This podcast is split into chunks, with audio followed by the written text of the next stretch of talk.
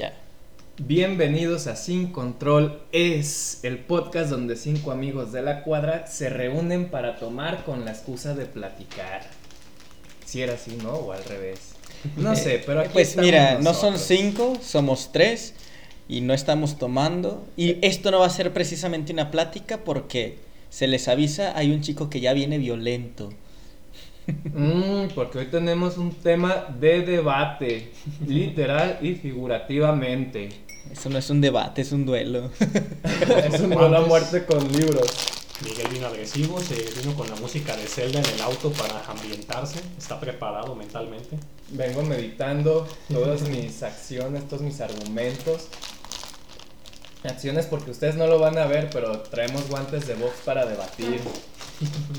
Y vamos a hablar de libros contra películas. ¿Cuáles han sido mejores? ¿Cuáles han superado la adaptación de litera- literaria? ¿Cuáles no? Cómics, manga. Pero vamos a empezar con un director muy famoso, muy conocido, al cual yo odio, me cae mal. Aunque es muy buen fotógrafo, eso no voy a dejar de admitirlo, por más que lo odie. De Stanley Kubrick. ¿Quién fue el que adaptó, me parece, El Resplandor, La Naranja Mecánica, Odisea 2021 y Full Metal Jacket, me parece? ¿O es- Full Metal sí, Jacket ¿verdad? también es él. Pero también fue una obra literaria que adaptó. No, según yo Full Metal Jacket no es del libro, ¿sí? Eh, no estoy seguro, podemos revisar con un pequeño clic. Vamos revisando, por lo pronto hablemos de las tres adaptaciones que sí hizo de novelas. Empecemos con la naranja mecánica, porque ya teníamos un debate aquí antes de comenzar la grabación. A mí me pareció mala, mala, me, se me hizo tediosísima la naranja mecánica. Bueno, Y el libro me gustó mucho. mala, pero ¿por qué? Mala porque hay escenas muy lentas, hay escenas en las que de veras, o sea, parece que son escenas para presumir la fotografía.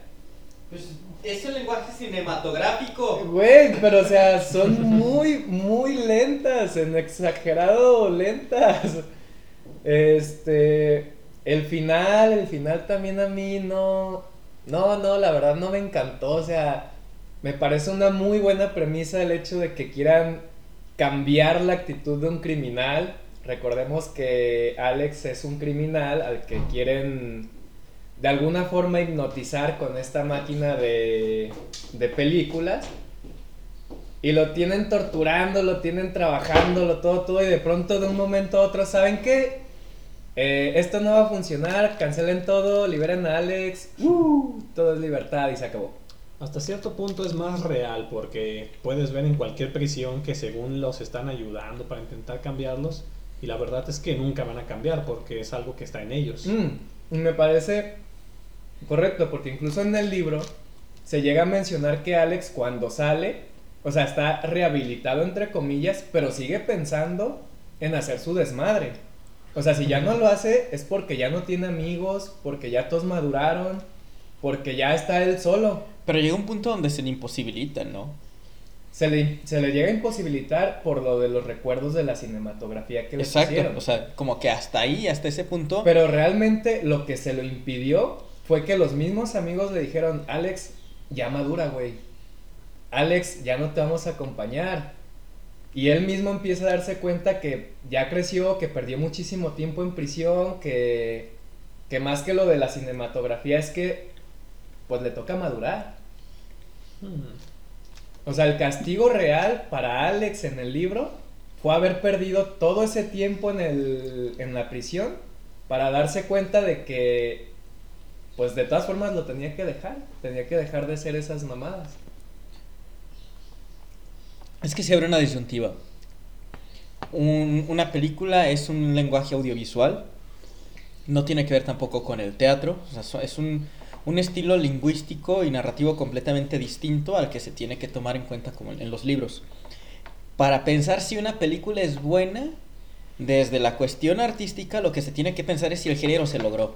Ya si te gustó o no, eso es otro pedo. Bueno, eso sí también, Bueno. porque si también no vayámonos a pura crítica, ¿verdad? O sea, me parece me parece que cuando Stanley Kubrick estaba haciendo la naranja mecánica, todavía no tenía final el libro. Entonces Stanley Kubrick también me parece que eso que hizo fue porque pues no iba a cometer el error de Juego de Tronos, ¿verdad? Eso fue No, y creo que, que siempre en cada... a- aunque se haga una adaptación, el hecho de que se transporte un texto que ya está identificado como un texto literario hacia un texto cinematográfico, implica que aquel que lo va a pasar tiene ya una visión, si, es, si no es el mismo autor, tiene una visión completamente diferente, aunque tengan temáticas un poco aledañas, parecidas. Entonces, me parece que, que Kubrick lo que estaba buscando precisamente era la cuestión que eh, al psicoanálisis le gusta bastante, que es que la pulsión no va a ser dominada nunca. Porque inclusive mete a este personaje, el sacerdote, curiosamente diciéndole a, estos güeyes de no, no, no hagan esto, esto es ir en contra de lo natural del humano.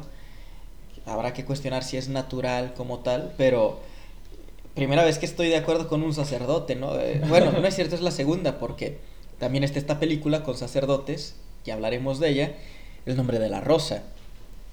Pero en, en esta cuestión de e- este hombre está ya tiene una pulsión, se puede mediatizar la pulsión bajo otras cosas, se puede desear, se puede hacer otro tipo de cuestiones, sublimar, desplazar, pero no la puedes eliminar.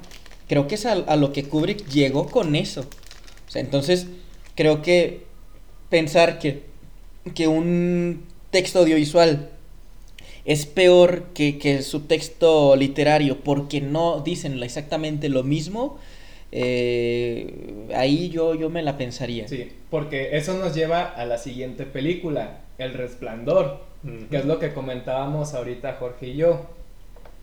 En El Resplandor, adaptación que por cierto Stephen King odió. eh, de hecho, le comentaba yo a Jorge que el director de Doctor Sueño, Esa sí estuvo muy mala. y, es que fíjate, Es la única va. película de la que me he salido del cine, güey. Eh, cuando el director le pide los derechos a Stephen King, Stephen King le dice que con la única condición de que primero vuelva a adaptar El Resplandor. Y el director le dijo, no, entonces no quiero hacerla. Porque si el director comenta que, no me acuerdo del nombre, soy muy malo para esos nombres, pero comenta que volver a hacer El Resplandor es ir en contra de un clásico del cine de terror.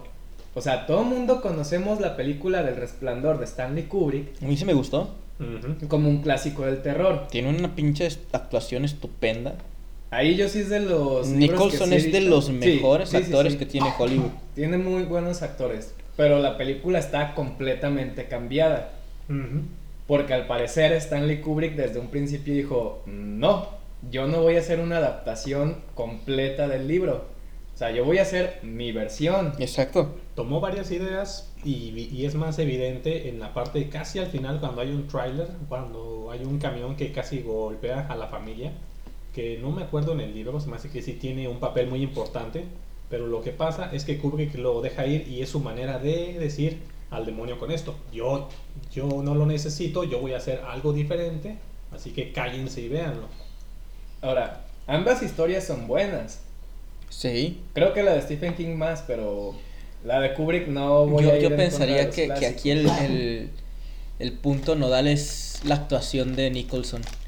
Yo por eso siento que yo me llevaría más por, por decir, prefiero la película aquí con, con, con la del resplandor que el libro. Es que ya es un icono también, incluso le hicieron una parodia en Los Simpson muy buena. Pero ¿qué hubiera pasado, por ¿Cómo ejemplo, si Nicholson no hubiera sido Jack Torrance? Ah, entonces esa película no sería de culto. Entonces, Entonces- así tenemos el ejemplo, el de la serie del Resplandor, que sí se terminó haciendo. Creo que es una miniserie de cuatro capítulos en la que incluso Stephen King sale porque está feliz, porque dice, esta es la adaptación que yo quería. Pero la serie pasó sin pena ni gloria Pues es que y fíjate nadie que la vio realmente. el problema con las series de Stephen King, porque la han estado haciendo varias, pero es yo que no son de. Stephen King. Eh, aparte, Para o empezar. sea, para empezar es que son de Stephen King. O sea, creo que hay que reconocer que Stephen King es un sujeto que escribe para gente común, cotidiana y corriente, Ajá, o sea- vulgar, todos los adjetivos de, de, de lo bajo que quieran, porque no es un, no es un literato consagrado en el pensar, en, o sea, no, no es Milan Kundera, no es Jorge Luis Borges, no, O sea, es un hombre que incluso hasta es redundante. no es y- Italo Calvino, carajo, o sea, no, no, no, no es un literato bien hecho, es una persona que supo escribir para un nicho, pegó, Escribe bestseller. qué y es que bueno, qué bueno que pegó, qué bueno que encontró una forma de pegar, pero es, es literatura muy digerible con temas un poco escatológicos. No, no me parece que, se- que tenga una gran com- com- complejidad. Quizás la tesis de Stephen King sí es buena, eh, pensar que, que la, la infancia se ve corrompida completamente y eso es el, el verdadero terror. Lo, lo, lo demuestra en sus personajes, en todos. Pero, pues eso ya también lo había dicho Freud, ¿no? Y no necesitaba tener una morra bañada en sangre en su, en, en su Porque graduación. yo me acuerdo cuando leí por primera vez el libro de It, del payaso, me decían, no, es que es una lectura muy pesada porque tiene muchísimos personajes. Y yo dije, güey, o sea, que tenga muchos personajes no lo hace difícil, te hace a ti distraído, pendejo. Ah. Entonces. Bien, no este, estamos en los iracundos, ¿eh? Bueno, pero es que es verdad. Pendejos todos. No, no puedes negar que si alguien te dice, oh, es que esto es muy complicado porque hay muchos personajes, ¿no, güey? Tú eres distraído. No, es es diferente, no. Sabes que es O una sea, persona ¿cómo que le vas a hacer con, con, con Gabriel García Márquez, ¿no? En Cien años de soledad. O, o esta pendejada, este escritor, ¿cómo se llamaba? El- Pablo Coelho. No, no, no, uno... Eso es complicado. es complicado pensar que a la gente le gusta eso. Eh, el, uno de, de Portugal, Pessoa.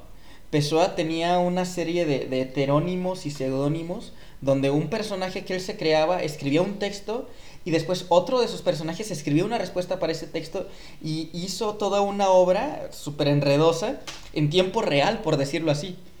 Y había otro, Emil Solá, escribe una obra, el, el vato decía que escribía poco, se escribía cuatro páginas diarias. Al momento de su muerte ya tenía como toda mi casa llena de, de- de texto. Y es la historia de, de una familia y toda su descendencia. Es un árbol familiar enorme. Es como todo, todo el. Imagínate todo el. Todo el árbol familiar de los Ramírez, ¿no? O sea, un apellido común, o de, de los López, o sea, todo. Es- eso sí está como de. Son muchos personajes, así que no mamen con. O sea, no y tiene muchos personajes. Eso es, te digo, eso es algo que tú dices, güey, o sea, tú no sabes lo que es leer lectura pesada, de veras pesada. ¿verdad? El conde de Montecristo, güey. Porque mira, algo que hay que reconocerle al señor King es que es muy aplicado, porque me parece que en su autobiografía dice que el güey escribe mínimo ocho horas, ¿no? O Según yo eran cuatro diarias. El- el- Ah, porque son cuatro el- para porque escribir. leía cuatro Ajá. y escribía cuatro. Ajá. Y, y le comentó a este, al güey de Game of Thrones, ¿cómo se llama ese? George Martin. George Martin, que, que si una de sus historias no te estaba terminada en tres meses, No servía. no servía, la tiraba. Es como, eh, George Martin es como un Guillermo del Toro gringo, ¿no? Gordito, sobrevalorado Huele a hockey. y huele a. Sí, de hecho sí. Entonces, hablando en términos del libro contra la película, realmente es verdad, o sea, ¿qué tan similar tiene que ser una película al libro para poder decir que es buena o que el libro es mejor? Yo digo que es un discurso diferente. Sí, porque Las dos son discursos diferentes, pero habrá que pensar cuál discurso nos es más, mm, digamos, placentero escuchar, porque creo que también tiene que ver con la cuestión del placer. Eso sí, tu gusto con películas es muy mala. Pero bueno, No importa, yo lo voy a seguir defendiendo. Y eso nos llega también al tema de los cómics. Primero, como paréntesis, Full Metal Jacket, sí, es- esa también fue basada en una novela. Sí, ¿verdad? Ya se sí, es que según yo Stanley Kubrick, sus películas, al menos las más famosas, todas fueron basadas en, ¿en novelas? en novelas. Creo que Strange Love también. ¿Hasta Barry Lyndon o qué? O sea, para que veas, o sea, ese güey sí era Ese director era cine, buen pues, lector. o sea, no, y era, él se dedicaba pues a dirigir cine y leía novelas y decía, esta me gusta, esta la voy a la adaptar". pone. pero le daba como su toque y es algo que también al menos me ha, me, me ha pasado un poco en el que revisas un libro y dices, si esto lo hubiera cambiado a esto, a lo mejor hubiera acabado mejor. Lo que yo sí puedo decir que es mejor en película que en libro es la saga, la saga de Crepúsculo. Porque, o sea, todavía la película te dura máximo 120 minutos, ¿no? O sea, son, son 120 minutos que vas a perder si ves esa basura. Imagínate el tiempo que perderías leyendo un pinche libro de 500 páginas cargado de mierda. Así que hay que darle gracias. Así la gente no se quiere, se odia a sí misma, puede ver esa pendejada y pierde menos tiempo. En ese caso es mejor una Oye, película. Como una pequeña anécdota. Si lo ponemos así, sí. Hablando de novelas románticas basura, este, yo fui a ver la primera película de 50 sombras de Grey con una exnovia. ¿Por qué te odias tanto, güey, para hacer eso? Bueno, porque había posibilidades de fornicar. En- pero me da mucha risa. Oye, la llevo a ver 50 sombras y cojo, ¿no? Pues, Oye, bueno. Pero me da, me da mucha risa a mí que salimos del cine, salimos riéndonos los dos porque los dos pensamos, güey, neta, qué mala película. Y salen dos chamaquillas atrás de nosotros. No mames, ojalá hagan una secuela. Y te quedas así como de, no mames, güey, si sabes que es una trilogía de libros, o sea, ya hay, ya hay secuela de eso. Caso no curioso, mames. cuando estaba de moda todo el boom de, de 50 sombras, hay un, un momento donde se encuentran un pepino con un condón Ah. en una sala de cine y Sí dices, vi ese meme. señora, Mejor descárguese algo de la compu. ya sé, ya existe mínimo Xvideos, ¿no? Mientras estaba de moda esa película, me acuerdo que yo estaba trabajando en una librería en la Gonville y sí me acuerdo que llegaron unas dos pubertas de, no sé, como 15 años a lo mucho que vinieron como preguntando por ese libro, por el de, ah, ¿quieres el de 50 sombras de Grey? ¿Necesitas identificación? Puedo pagarte de otra manera. Y yo que en esos tiempos estaba tomando clases con usted precisamente y dijeron, ¿cuál nos recomiendas más? ¿Este o uno de Elon Spark, algo así? No me acuerdo Eh, cómo se llama. ninguno. uno que escribía como romance. Y creo que como precisamente estaba tomando clases con usted, les dije que que la de 50 sombras de Grey era una novela porno para señoras de 50 años, algo así, la desprestigié y sí me vieron como todo raro y se llevaron el otro. Al menos hice que no compraran ese libro. Estaba Pues, chistoso. mira, tú ya con eso tienes la salvación ganada. Podrás hacer crímenes, violar, matar, declarar una guerra, pero salvaste a dos almas jóvenes de que leyeran mala literatura. San Pedro te lo va a agradecer. Creo que igual terminaron en malos libros, pero ya no es mi pedo. Yo ya hice mi parte. De Sí. los males el menor. porque- Exacto. Y bueno, todavía hay mucha literatura de la que podemos hablar para pasar a películas. Pero Jorge iba a hablar de DC, digo, de Sí, cómics. Y ahí les va porque quiero tocar un poquito el tema de Marvel. Porque a mí no me gusta. me- personalmente soy una persona que no le encanta Marvel. O sea, no, no, no los trago. No los trago. No me gustan sus películas. Pero las he ido a ver porque, pues, mal cine, ¿no? Todo el mundo ha, ha visto Marvel. Ajá. Pero estaba viendo yo la primer película de Spider-Man de Tom Holland. Y precisamente me vino a la mente este comentario del director de Doctor Sueño. Que digo, güey, es que Tom Holland realmente no es un mal Spider-Man. El problema es que ninguna de sus películas le ha dejado protagonismo al pobre Peter Parker. O sea, las dos películas hablan sobre Iron Man. Y el único momento en el que Peter Parker brilla, bueno, Tom Holland brilla como Peter Parker, como Spider-Man, es en la pelea contra el buitre. Porque incluso antes, cuando está persiguiendo al buitre, él no puede hacer las cosas solo porque necesita una Jarvis y, y ya perdió el traje. Entonces meten a este personaje del amigo gordo para fungir como su suplente de Jarvis. Que está desde la biblioteca diciéndole, oye, ¿sabes qué? No, porque... Ah, pero es una mamada, ¿no? Sí, es Peter una- Parker hacía las cosas solo mucho Exactamente. rato. Y desde la pobreza. Podía hacerlo. Ujú. O sea, el, el Peter Parker siempre ha sido un superhéroe que pues se las ha visto duras para Sí. salir adelante. Y acá ese Tom, el Tom Holland, el Peter Parker de Tom Holland, O sea, ni siquiera tiene no, no toda la llegan a pedirle la renta Ajá. ni siquiera. Y sí, tiene no le una tía la renta, muy pues, buena no vale. como para que Es lo digan, único "No, bueno que tiene ah". esa película. Entonces, La tía May. ¿realmente es Tom Holland una mala adaptación de Peter Parker? Sí. Al final de la película, el de la 1, diría que ya no, porque es cuando ya tiene como su despertar en el que evoluciona y dice yo solito puedo hacer esto, el de no me importa a Iron Man ni nada, yo voy a detener a este güey. Sí, pero en la segunda regresa Iron Man y dice, muy bien, olvidamos Pero todo, ¿no? Le partieron su madre absolutamente en todo durante Infinity War y, y ahí durante la segunda parte de Spider-Man, porque vuelve, vuelve a ser el mismo niño en el que no ha aprendido nada, en el que ayúdame Iron Man o no hago nada, o el de todo lo voy a hacer por ese güey. Todo el desarrollo el que tuvo al final de la 1 se fue al carajo y ya no sirve. Entonces, volvemos a lo mismo. Ya había un clásico de Spider-Man, que es el que todo mundo tiene sobrevalorado de Tobey Maguire. Porque la neta son películas sobrevaloradas. Eh, e incluso en la misma película de Tom Holland hacen como guiños a las películas de Tommy Maguire. Sí.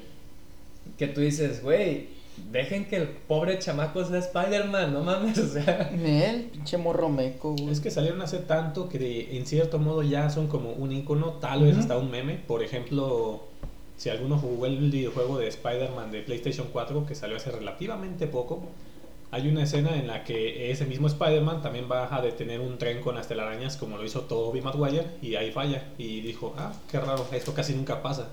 Y es un meme que incluso pasa en la película de Into the Spider-Verse, creo, que también intentan hacer algo así. Ya se hizo básicamente un meme porque es con lo que lo relacionamos todos. Yo pienso que, que con los cómics, igual, muchas veces el creador de, de la idea original se enoja. Pasa con Watchmen, pero a mí Watchmen me encanta.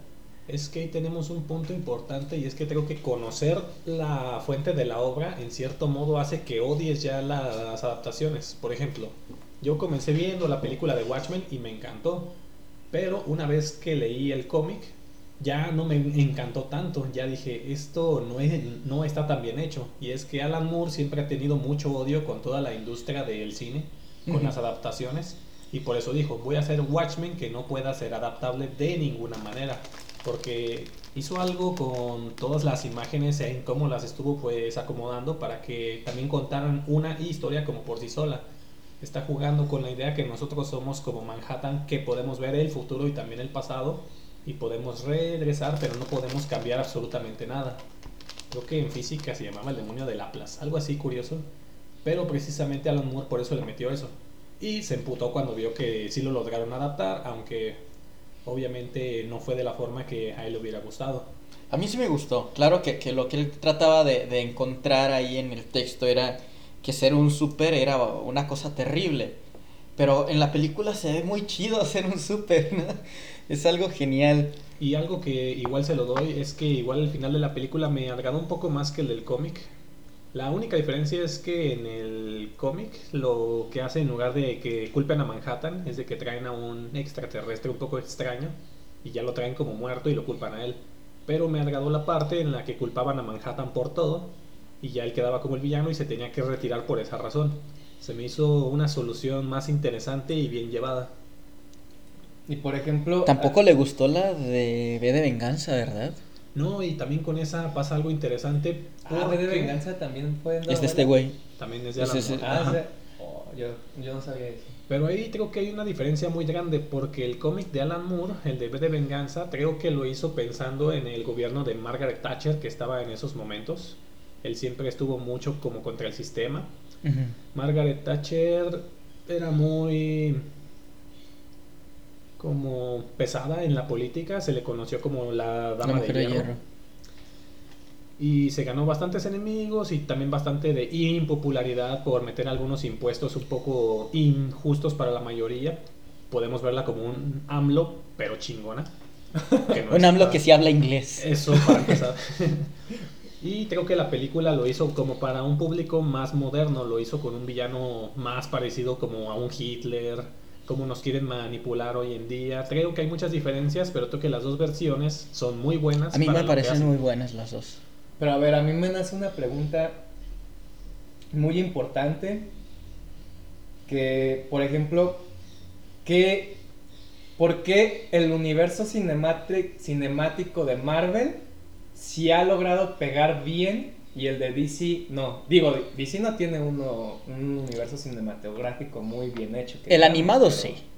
Eso también. Pero la verdad, DC Es- animado es una joya. Es muy raro encontrar películas buenas de, de DC que peguen como han estado pegando las de Marvel.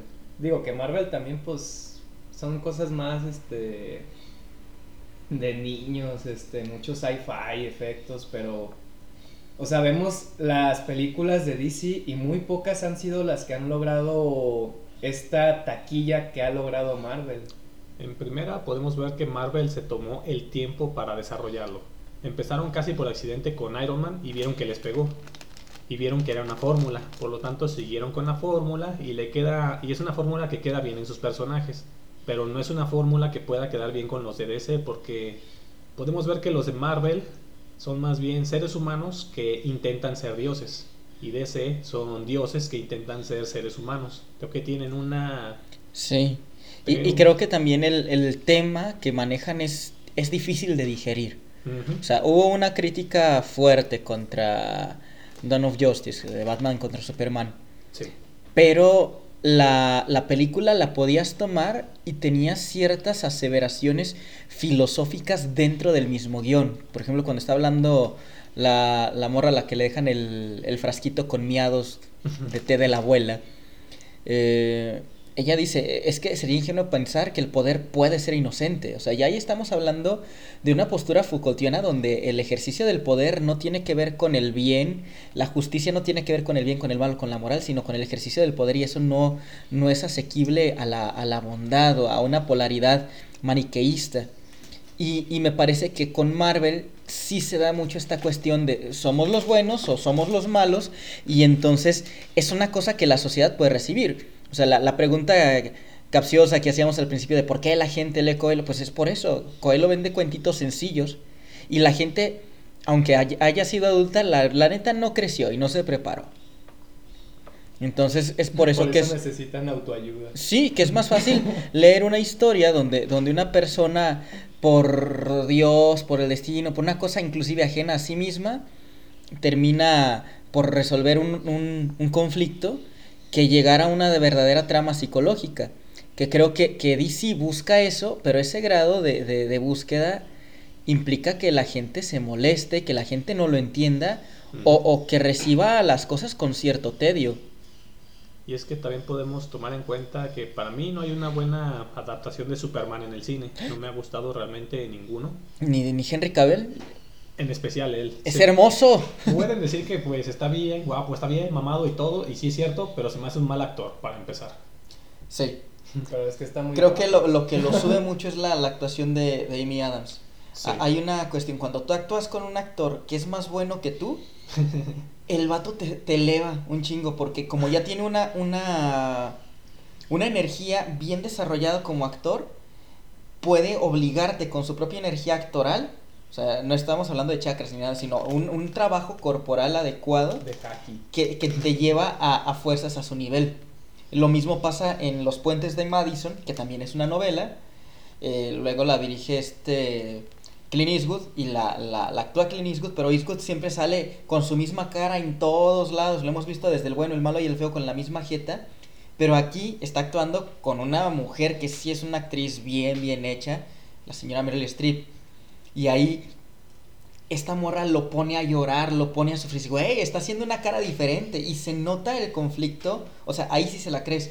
Pero es porque él está mezclando su trabajo con el de ella.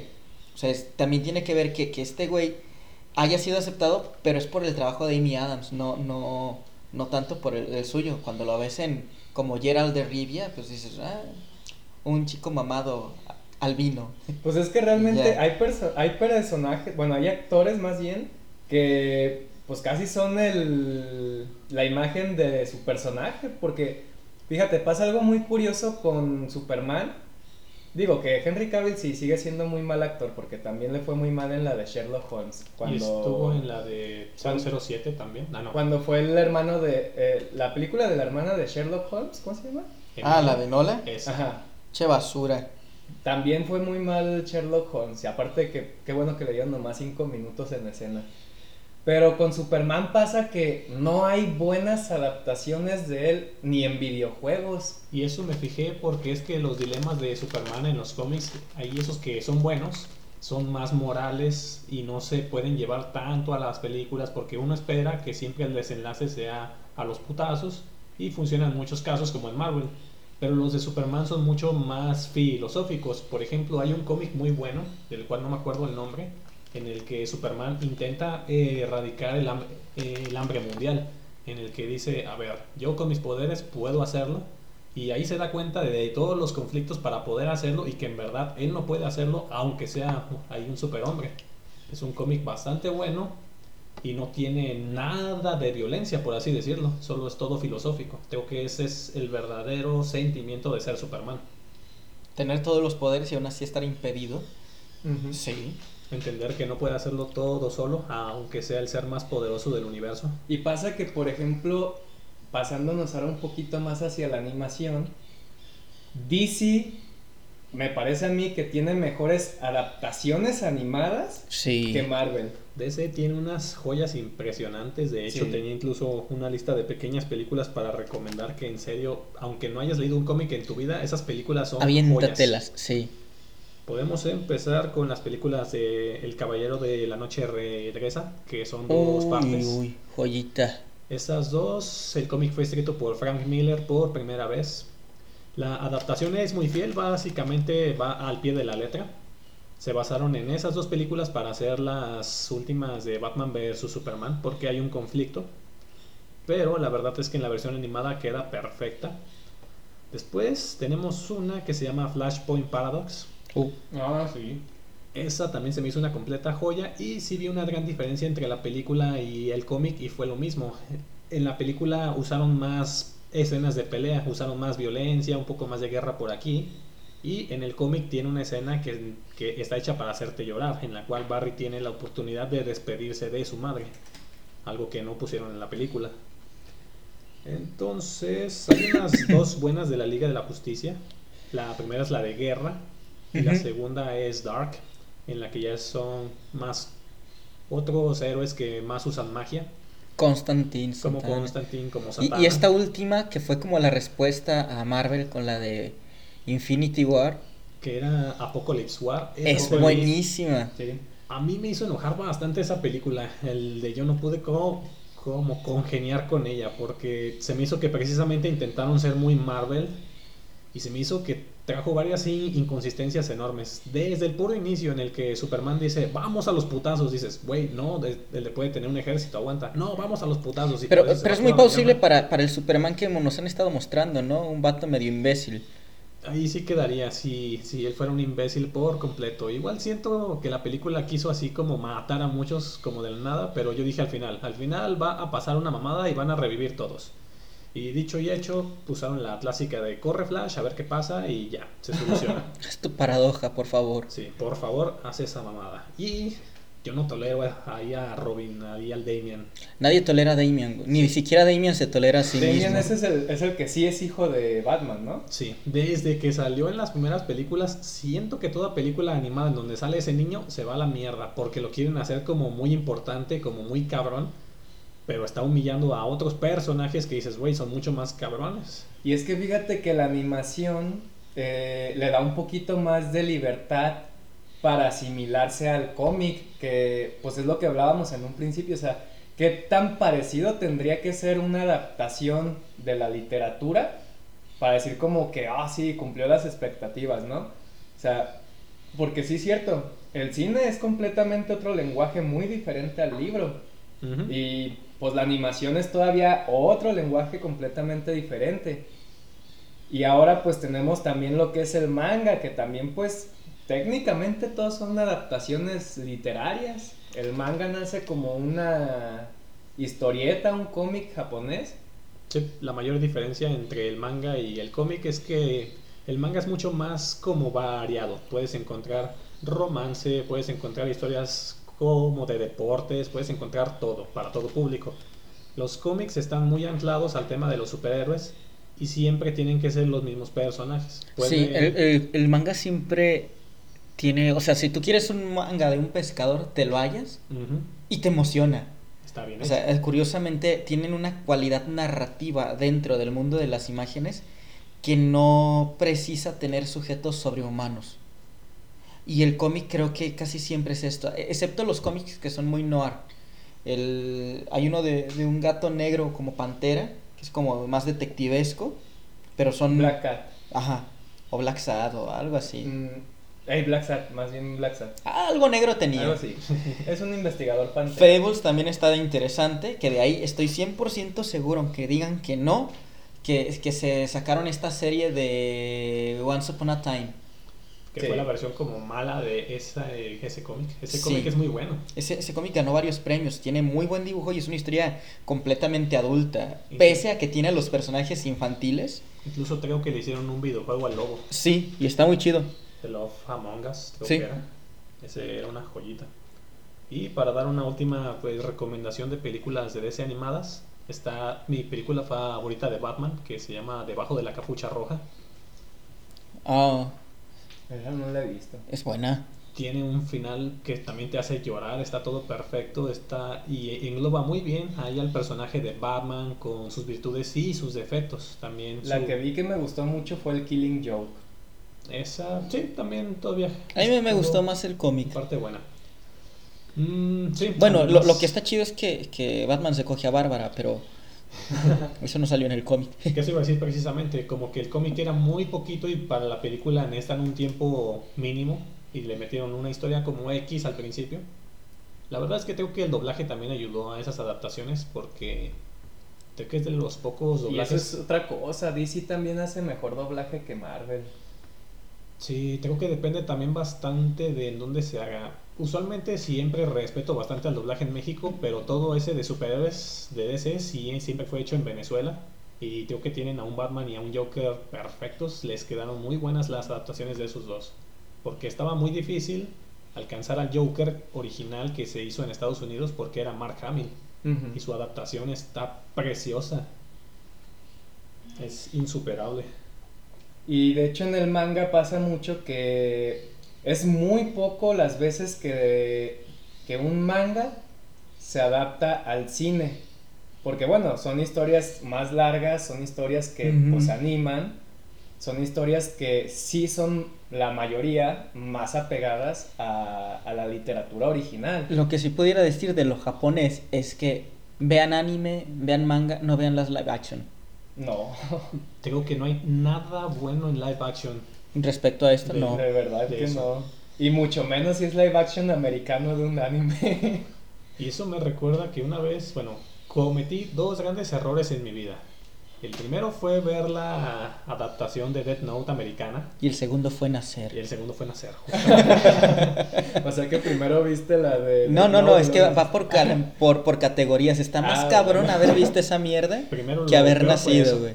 Se me hizo un insulto al material original, ni siquiera y di- dije, bueno, lo vamos a ver como separado del material original, tal vez es buena por sí sola. No, no, Y no. no, las, las actuaciones, la animación, la historia, Mira, te voy a ser sincero, yo Todo. nomás vi a Lele que contrataron para la adaptación y dije, Ya ya no, no. voy a ver esa mierda, ¿no? era un ninja negro que estaba Sí. raro. Nomás faltó que dijeran que era poliamoroso, gay, heterosexual o algo así. Y, y no, hombre. este- Ahorita esta madre estaría rompiendo toda la Sí, sala. no, este, yo quiero ser SL, güey, el otro ya quedó en el pasado. De hecho, pensándolo bien, creo que hay una serie que el medio lo está haciendo bien en las, live- ahí en las live action y son las películas de Kenshin, de Samurai X. Oh, sí, llegué a ver una madrecita así. visto. Están bien peleadas. Esas tienen una coreografía como bien hecha en las cuales usan Sí. como cuerdas para moverse más rápido, incluso en la parte de la acción queda bien. Y queda bien con los personajes, porque digamos, los personajes sí parecían como japoneses, porque los vi intentando también hacer un remake de, bueno, una live action de Full Metal Alchemist. Mm, muy mala. Güey, y ya Serían están. horribles. están Sí, porque se supone que los de de- Full Metal Alchemist eran pinches alemanes, Eran ¿no? alemanes, rubios, y cuando pones a un japonés con una peluca con ese tono rubio, simplemente te da pena ajena. Pues es como cuando vas a la Friki Plaza o a la Concomic y ves a los Narutos prietos, ¿no? No queda. Hay algo mal ahí. No, y ya están aventándose el de One Piece. Ah, serie Oh, live action. Y que pidieron un, un brasileiro para hacer sí, este o Luffy. sea, están pidiendo actores de las nacionalidades que Oda dijo que era cada uno de los sombreros de paja. Y si creo que ya hay una imagen, si esto es real, neta, neta, quiero ver cómo van a hacerle con Chopper. Porque es un reno completamente hecho en CGI y Sí. no mames, la versión chiquita de Chopper está bien fea lo que le sigue, güey. De por sí, se me hace que One Piece es una serie muy difícil de pues, adaptar por los poderes y el estilo de dibujo. Sí, el galleta, galleta, metralleta.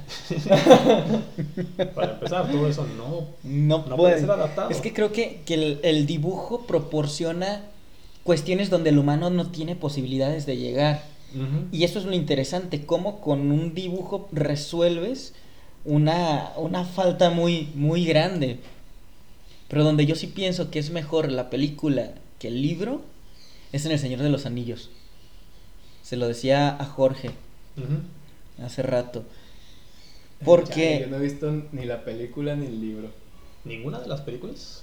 Bueno, vi la primera, pero la verdad no, no la aguanté. No me gustan mucho así de temas tan. Eh, eh, el libro por cuestión de adaptación de, de- de- de- del, del tipo de género que es requiere muchas explicaciones o sea es un estilo de, de narración medieval mágico entonces Épico. ya, ya tiene sus, sus reglas pero aunque en el libro te describan que tienes a pinche ejército lleno de caballos a punto de cargar contra el enemigo no es lo mismo leerlo que tener la música de fondo, que aparte tiene pinches Óscares ganados, cuando los Óscares todavía valían más la pena, y, y- y toda la, la escena como imagen, acompañado de, de la música, es un golpe visual buenísimo. No, no se tiene con, con- con la literatura. Claro que te lo puedes imaginar, pero ahí la neta sí se esforzaron, buscaron irse a Nueva Zelanda a grabar las cosas. Hay, hay una cuestión donde fue un material tan bien hecho que a mí sí, me, sí se me figura que al menos las tres primeras superaron el libro, aunque haya gente que diga, no, es que en el libro había otros personajes, volvemos a lo mismo. Son dos discursos distintos y creo que lo épico yo lo puedo encontrar más cuando lo veo Sí. que, que, que simplemente leyéndolo.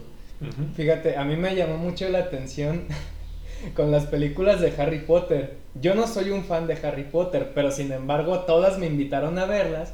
Yo dije, cine gratis, ¿por qué no? Palomitas, güey. Palomitas. Y me parece que fue en la Orden del Fénix donde se están peleando en la biblioteca de recuerdos o algo así. Sí. Ni idea. A mí sí, esa sí. batalla, esa batalla me pareció muy buena. Que están todos los magos dándose madrazos, están las esferas cayéndose. Y yo dije, oye, ¿y esto cómo es en el libro? Güey, es un párrafo que dice, los hechizos volaban por todas partes. Al final murió tal y ya. Ajá, y dices, no mames, claro que prefiero las películas, güey. O sea, es un espectáculo audiovisual. O sea, creo que lo importante sería ver una, una persona que escriba eh, respecto de peleas o cosas así y que la pelea sea más épica. O sea, creo que eso sí sería un reto para un escritor. Sí, Sí, bastante. Porque Por- es algo mucho más fácil de ilustrar en un manga, en una pues, historieta. Es un deleite ver esas peleas, pero explicar una pelea ya está más difícil. Fíjate, porque, por ejemplo, como curiosidad, yo no sabía, me puse a hacer tarea ahora sí. me puse a hacer tarea y descubrí que la película de Tiburón era una novela. Nace como una novela, pero nunca se volvió famosa porque en cuanto salió el libro, el director este Steven Spielberg me parece, Sí. leyó la novela y enseguida que la leyó compró los derechos. Y Hijo, de aquí soy. de aquí soy. Es algo Y que se, aven- debes hacer. se aventó una película tan buena de tiburón que el libro se perdió. O sea, la novela, quién sabe, pasa luego a veces que tú ves una película y de pronto te das cuenta que en realidad está basado en una novela. Y hay, hay veces que hasta es como un poco difícil, dices, no, güey, pero leer la novela. Me pasó a mí con El Club de la Pelea. Mm. Me gustó mucho esa película y hasta hace un año o dos, creo, descubrí que había un... Sí, hace dos años, porque compré el libro en la FIL, de hecho. Pero Pero no lo he podido leer porque digo, ay, güey, y si, y si no me gusta porque me gustó la película, o al revés, que me vaya a dejar de gustar la película, pasa. Pero, por ejemplo, Tiburón fue primero novela que película. Shrek fue primero un cuento de infantil que Sí. película. Sí. Y, y está curioso porque también ahí, o sea, el, el cuento infantil son pinches 10 páginas de. De, ah, Shrek era un ogro que fue a buscar a su ogra y se enamoró y vivieron felices. Fin. Fin. Y lanzaba fuego. Shrek lanzaba fuego por la boca. A propósito. historia original. Lanzada a fuego. Aquí solo está un guiño cuando eructa y ahí saca el fuego. Sí, de hecho. Pero más que nada se puede decir que los que tienen todo el mérito por haber hecho ahí a Shrek el fenómeno que es son los de DreamWorks, DreamWorks. que son los que hicieron todo eso. Y todo para hacer enojar a Disney.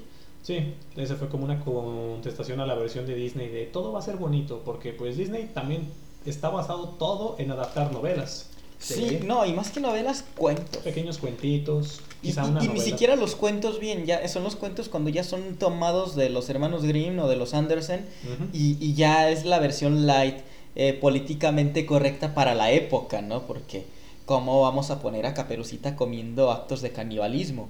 Sí. O- Incluso o a- Alicia o en el País de las Maravillas. Está bien cabrona. ¿eh? Sí, y es un libro en el que todo el tiempo se la pasan diciéndole a Alicia, güey, es que tú estás pendeja o qué. o sea, neta, no, no la armas y la pobre, la pobre, la pobre morra de por sí como que trae pedos porque por todo llora. Otra. Ujú. Ajá, haz de cuenta. Alicia, Alicia, se la le eleva. Alicia está pequeña. O lo va a hacer este güey. Alicia también es una novela que por si buscan el audiolibro de UDG en Spotify es demasiado obsceno. Verdad, es demasiado obsceno porque la voz de la chica lo narra muy bien, pero Le pone mucho sí, pasión. le pone demasiada pasión. O sea, es- eso tengo que buscarlo. Búscalo, es una chica que de veras le está echando Ganas. más pasión de lo que yo esperaría, pero pero bueno, se, se aventaron una buen- un buen audiolibro, la verdad. Este ¿Qué otro libro de Disney?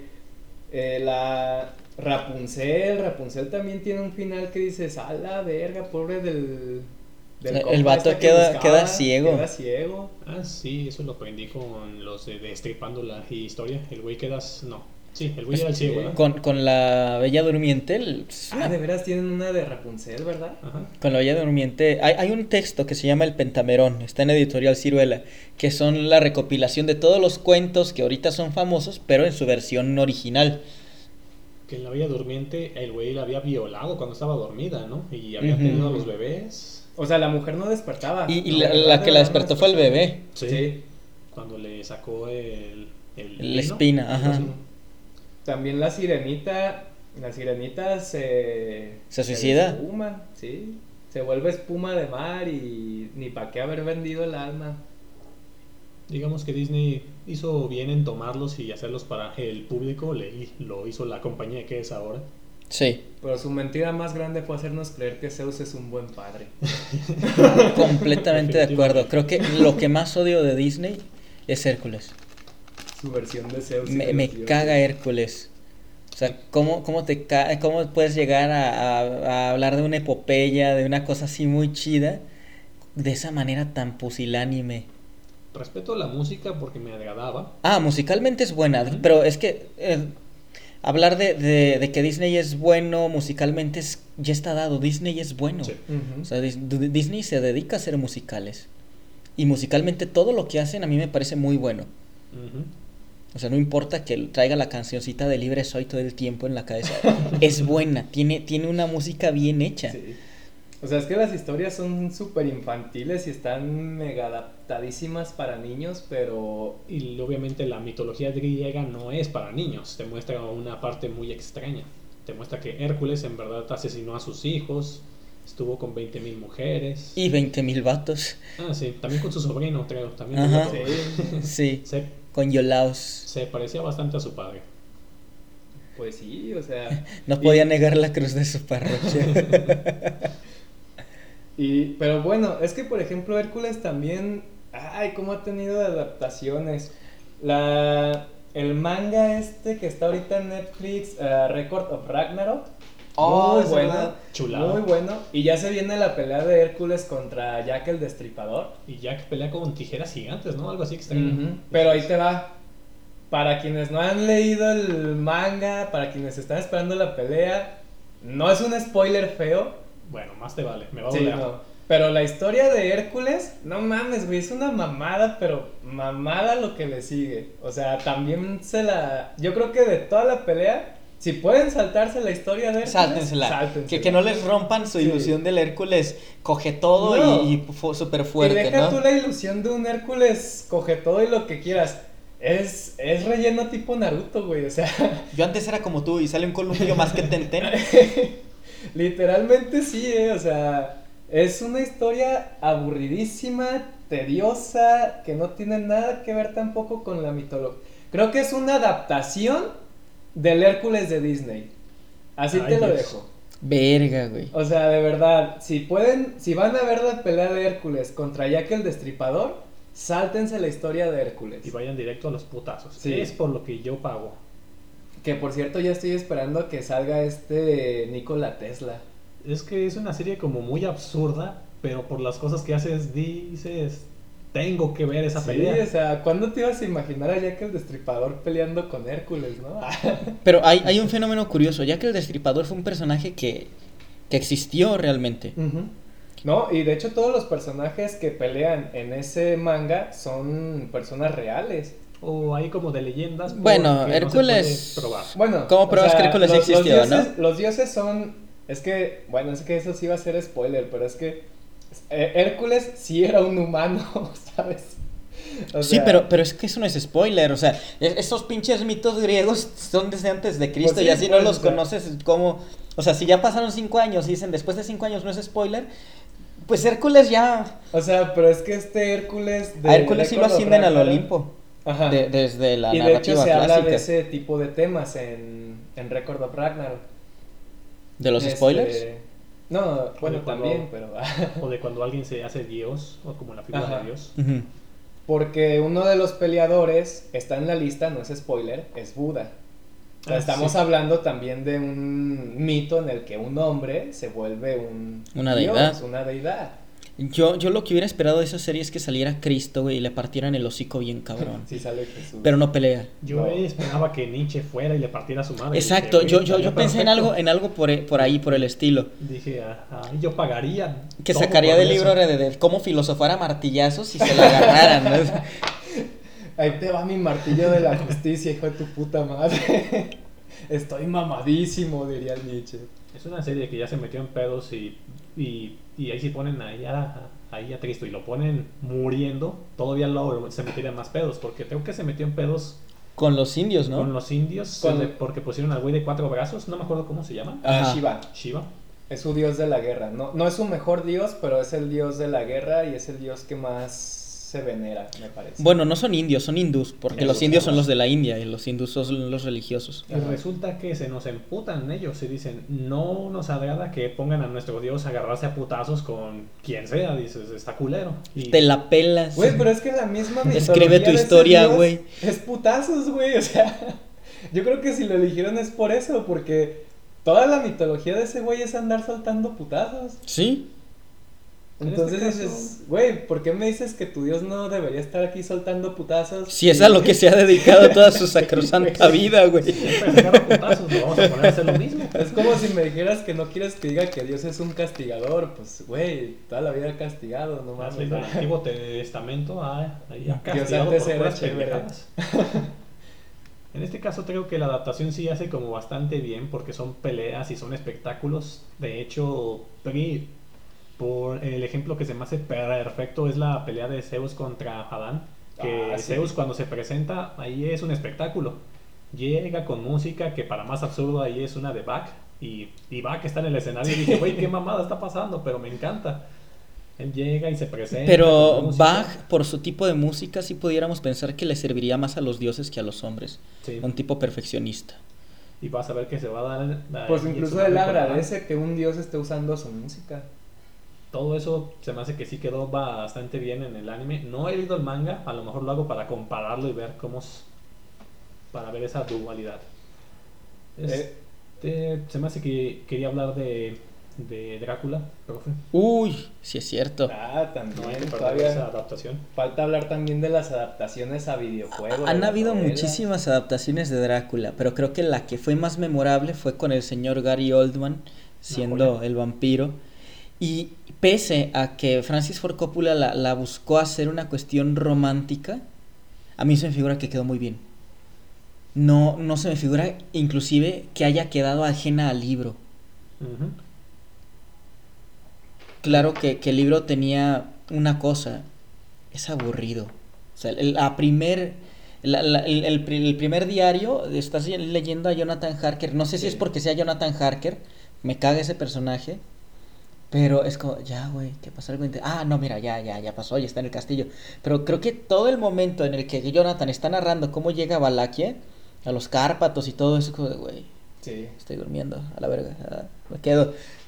Pero eh, creo que eso, desde que Francis Ford Coppola me brinca todo eso y se ve, dije, no mames, está entrando a Val. ¡Ay, cabrón! ¡Qué interesante! Es que realmente Drácula no se pone bueno hasta que el güey llega al castillo. Exacto. Que de hecho también yo es algo que pensaba a quien ha leído este Sherlock Holmes. Sherlock Holmes es aburridísimo al principio porque está pues Watson explicándote que venía de una guerra, que está con el pie malo, que se encontró un amigo. Pero, pero muy pronto llega a conocer Pero- a Sherlock. O sea, pero, es una cosa ajá, que, que Watson lo es algo ágil. que lo hace muy ágil. Digamos, es el contexto. Pero, Sí. ajá, pero este compa sí se avienta un buen tramo de estar describiendo Pensilvania y tú dices... Y, y cómo está inseguro, pero feliz porque va a poder casarse con, con su morra. Luego también este el carruaje que lo está esperando a saber qué horas, que nomás en la noche. Que, que que da- está- dato curioso, este Keanu Reeves y Winona Ryder realmente están casados. El que ofició la ceremonia sí era un sacerdote en esa peli y, y entonces sí son marido y mujer esos dos. Sí, me pues enteré. Es ahí esa escena así. Ah, tuve- yo no me sabía de validez. esa. Estuvo Este- interesante. Qué chido, está casado con Winona Ryder, güey. Sí. Adaptaciones de libros también. Bioshock, mi joyita. Y creo que, que, que también Drácula, como personaje, tiene, obviamente sale Castlevania, tú que querías hablar de videojuegos, Eh, pero creo que también cuando Castlevania sacó su serie en Netflix, qué me muy pareció buena que adaptación. sí, sí, sí, sí. fue genial. Me sorprendió bastante porque yo estaba acostumbrado en los videojuegos que Drácula siempre fuera ese enemigo final y despiadado que tenías que matar en una pelea súper épica de bien contra mal, en el que siempre tiene una fase como demoníaca.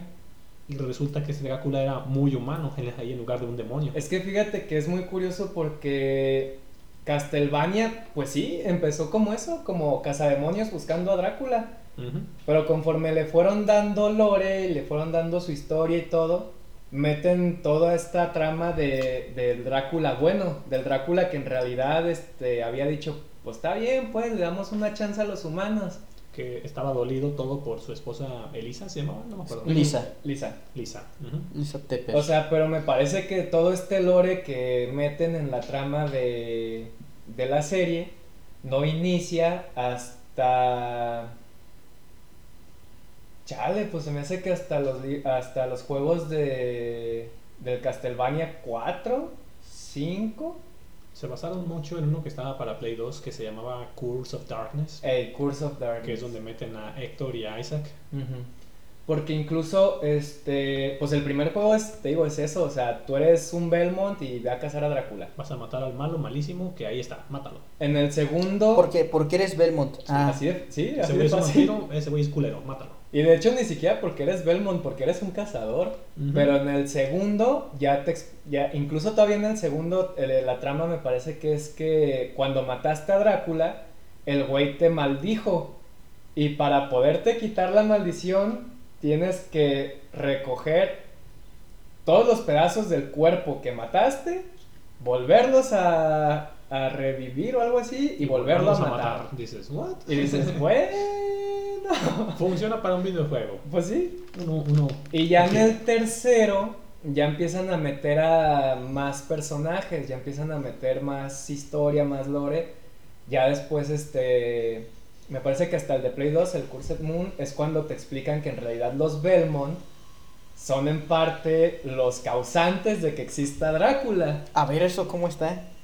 Porque Yo, de- yo nunca jugué los videojuegos. Es que resulta que eran dos familias, los Belmont y otros güeyes, no me acuerdo cómo. Eh, no estoy muy al tanto de la trama, pero los Belmont, de alguna manera, caus eh, son dos familias guerreras. Y la otra familia eh, empieza a querer más poder. Y los Belmont les dicen así como que no, güey, ¿para qué? No, a la verga. Entonces se pelean por una mujer. Y, y este güey que se volvió Drácula eh, termina con la mujer, pero la mata y se hace un desmadre por ahí. Pero el que es el primer Belmont era el mejor amigo de quien es Drácula. Y para corregir ese error, me lo voy a llevar de tarea para investigar. Para corregir ese error, él se vuelve cazademonios y forja eh, lo que es el Vampire Slayer, el látigo, que es el único que puede matar a Drácula. O sea, esto también se me, me gusta mucho de esa historia porque ya no es el clásico matar al vampiro con la daga, ¿verdad? O sea, este, esta historia de los Belmont ya mete un arma de por medio extra, que es el látigo o el Vampire Slayer. Sí, y no tenemos un montón de mamadores eh, de, de Bram Stoker no, es que no es el canon original. Creo que en tanto una película, un videojuego, una narración sea lo suficientemente bien construida, no importa qué elementos se utilicen. O sea, hay una versión en la Biblia donde dice Jesús que Dios es bueno y tiene un chingo de adeptos, ¿no? Entonces, Esa la prueba. Entonces, este, también Bioshock es muy buena adaptación de su libro que volvemos a lo mismo que con Kubrick. Realmente no es una adaptación al pie de la letra. no. Bioshock es nada más una adaptación de la filosofía que se explica en la novela de la que está basada. O sea, si existe un Fontaine, si existe un este Andrew Ryan, pero creo que él sí no tiene este ese nombre, tiene otro. Pero todo gira alrededor de esta filosofía del objetivismo. Ayn Rand, objetivismo, que, que es una filosofía, me parece más, de hecho, basada en el- los objetos, ¿no? Ah, Es una meritocracia más que, que ser objetivos, o sea, no es objetivismo por ser objetivo. No sé, es que pensar que Keanu Reeves es meritocrática también me parece difícil. Porque la, la mujer de todos modos sí tiene la, la noción del oscuro. La, Sí, me- sí, la sí. meritocracia creo que es una forma de vida muy sosa eh, en pensar que, que lo único que depende de ti es todo, ¿no? O sea, no hay, no hay más. Lo único que depende de ti es todo. Y, y ya de ahí es, no hay oscuridad, no hay cuestiones sociales, no hay gente culera. Y, y Ayn Rand sí los contempla todo el tiempo. Pero ahí está la diferencia que existe entre la meritocracia y el objetivismo. Porque la meritocracia, pues sí, o sea, lo que logres conseguir y así. Y de hecho, eh, Rapture llega a un punto en el que cae también por eso. Porque, o sea, Andrew Ryan los llamaba para hacer lo que quisieran ahí. O sea, aquí son libres de, de hacerlo todo por ustedes. Y pero llega el punto en el que, por ejemplo, este artista, eh, me parece que es el segundo jefe, te está diciendo, ¿sabes qué? Yo necesito que mates a tales personas porque en mi obra de arte tienen que estar muertos, si no, no es arte. Es algo O sea, que se tiene que respetar, Miguel. Sí, no, se respeta. Pero llega un punto en el que esa misma locura, pues, o sea, ya estás viendo más oscuridad y todo este detalle. Se nos está yendo el tiempo. eh, Vamos bien todavía. Estamos ya aproximándonos al cierre. bueno, más, más adaptaciones tenemos eh, el The Last of Us. Ah, también es un libro. Ese Ujú. no sabía. Sí, pero se llama eh, La niña con todos los regalos. The Girl with All the Gift, algo así. Que no habla de una enfermedad de hongos, simplemente habla de una niña que me parece que no se puede enfermar. Ese libro sí no lo he leído, la verdad. Pero me parece que es una niña que está en un campo de concentración y no se enferma. Ah, Y la empiezan no a investigar porque pues quieren saber por qué no se enferma. La verdad es que la historia del juego se me hizo como sobrevalorada. Dije, es bueno, pero no es como la joya que todo el mundo me estaba diciendo. Lo que pasa con The Last of Us es que tuvo un poquito de fama extra porque toda esta plaga que ellos crean es de cierta forma real. O sea, pudiera existir. Porque es un hongo que en la naturaleza se, se le sube a los insectos. Ah, sí lo vi. Era una especie de parásito también. Y en el juego te explican que ese mismo hongo evolucionó y ahora se está agarrando de los humanos. O sea, no creo que un hongo nos hiciera comernos entre nosotros, pero al menos sí podría subírsete y volverse un parásito. Pregúntale a los de la India, ¿no? Con su hongo negro. Oye, sí. Otra adaptación ya de nuevo para quedarnos en cine. Estaba viendo que El pianista también era una novela, que no la he leído.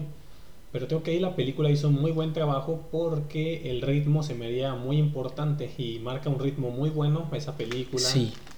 Todas las escenas se me hacen algo muy impactante cuando las ves. Siento que no sé, tal vez leyéndolo, tal vez no transmitan lo mismo que te puede transmitir esa película. Me hace falta leerlo. Ya haré la comparación, pero creo que la película, al menos ahorita, es insuperable. Pero cuando te sacas una, una película de un judío, sabes que algo malo van a hacer los de Estados Unidos o algo va a pasar en Medio Oriente, ¿no? También. Estados Unidos en este momento. ¿Somos los malos? Somos malos. Vamos a seguir así.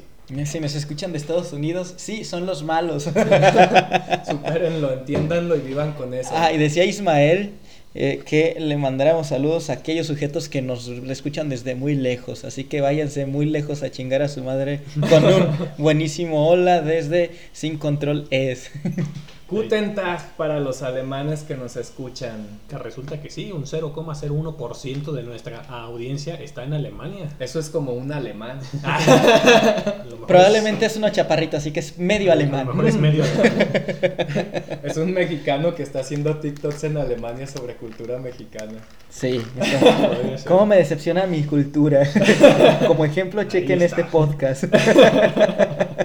Y finalmente, para más de Steven Spielberg, también me di cuenta que Jurassic Park también era una novela. También. Y Jurassic Park rompió el mundo. Exacto, pero también fue por la tecnología que usó en los animatrónicos, que no usó como CGI. Él en verdad pues hizo que construyeran a los dinosaurios. Para los sonidos mezclaron un montón de sonidos de aspiradoras y quién sabe qué para, Tortugas cogiendo. para hacer eh, T-Rex, que es icónico el sonido. Con la de Ready Player One hizo lo mismo que hizo con Tiburón, que agarró el libro ahí en cuanto salió. Ah, co- sí. Compró los derechos y lo hizo película. Tuve oportunidad de leer un poco el libro y es como más... Se enfoca más en cómo sería la vida si, si ya todo fuera pues virtual antes del COVID. Lo cual creo que es un futuro que envejeció mal. De hecho, no, no es una novela como tal, ¿verdad? Ready Player One. No, yo, o yo- sea, yo también como que tenía entendido que era como un libro sobre, sobre lo que pudiera pasar si... Podrías verlo como un tipo ensayo más bien. Ándale, como un ensayo. con algo de ficción, pero lo que hizo Steven Spielberg de voy a tomar esto y voy a meter todas las referencias de videojuegos quedó bastante bien. Un final raro, pero aceptable. Y una que me encanta también, que también tomó del libro, fue la de Catch Me If You Can, donde sale... Oh, DiCaprio. es muy buena. Creo que a DiCaprio le debieron de haber dado el Oscar por eso y no por la otra basura.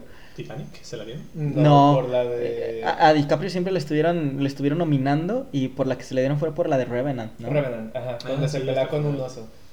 Sí. Pero la de, de la de Atrápame si puedes, como es- la vas a encontrar en Netflix, es, es un peliculón. ¿Esto de qué se trataba? Así me suena. Es un, es un vato que descubre el poder del uniforme. Entonces Y de falsificar. empieza a, a- a hacer fraudes. Llega un momento donde se, se roba un traje de, de piloto y el vato empieza a generar viajes y a tener un chingo de cosas. eh, pero creo que sí es basado en una historia real, ¿no? Esa Sí. madre. Todo es real, fue un falsificador al que sí estuvieron buscando bastante. El vato tuvo hasta un, un departamento médico a su nombre, güey. Y no sabía putas nada. Me voy a poner la bata de mi papá. Él pudo fungir como pues abogado también, creo. Sí, sí, también estuvo como abogado, estuvo como, como piloto, como médico, como abogado. Todo a base de falsificar algunos cheques y robar uniformes. Y ya con eso fue impresionante esa historia. Tengo que ver esa película. Es muy buena. Sí, la verdad es que... De hecho, ahí sale un meme, de hecho. ah, el del güey que está apuntando. A la tele, exacto. Ah, Ese mero. Y para seguir con DiCaprio, en The Revenant pasó algo interesante porque leí la historia ¿Original? original, y resulta que estuvo más heavy que ahí lo que pasó con DiCaprio en la película. Pero dijeron, Sí, es que en en Revenant ves a DiCaprio caminando en nieve y ya. Nada Mm. más, bueno, caminando con frío y dice... "Ah, ah, ah, ah". Pero resulta que en la historia original eran como tres Ah. osos que le desmadraron la eh, espalda. Verga, tres osos. Eh, estaba pues en coma durante dos, tres días y lo dejaron ahí, ahí para morir. Y resulta que despertó, se encontró con unos indígenas que le cosieron una piel de oso en la espalda para que no se la carcomieran los gusanos. Caminó durante kilómetros en el pinche frío. Hizo de todo y si dices, este güey jamás se murió. Y siento como que dijeron, esto no lo podemos poner en la película porque, Porque los animalistas se van a enojar. porque está como muy inverosímil, como que no nos van a creer. Mejor hay que poner una venganza con un güey y ya.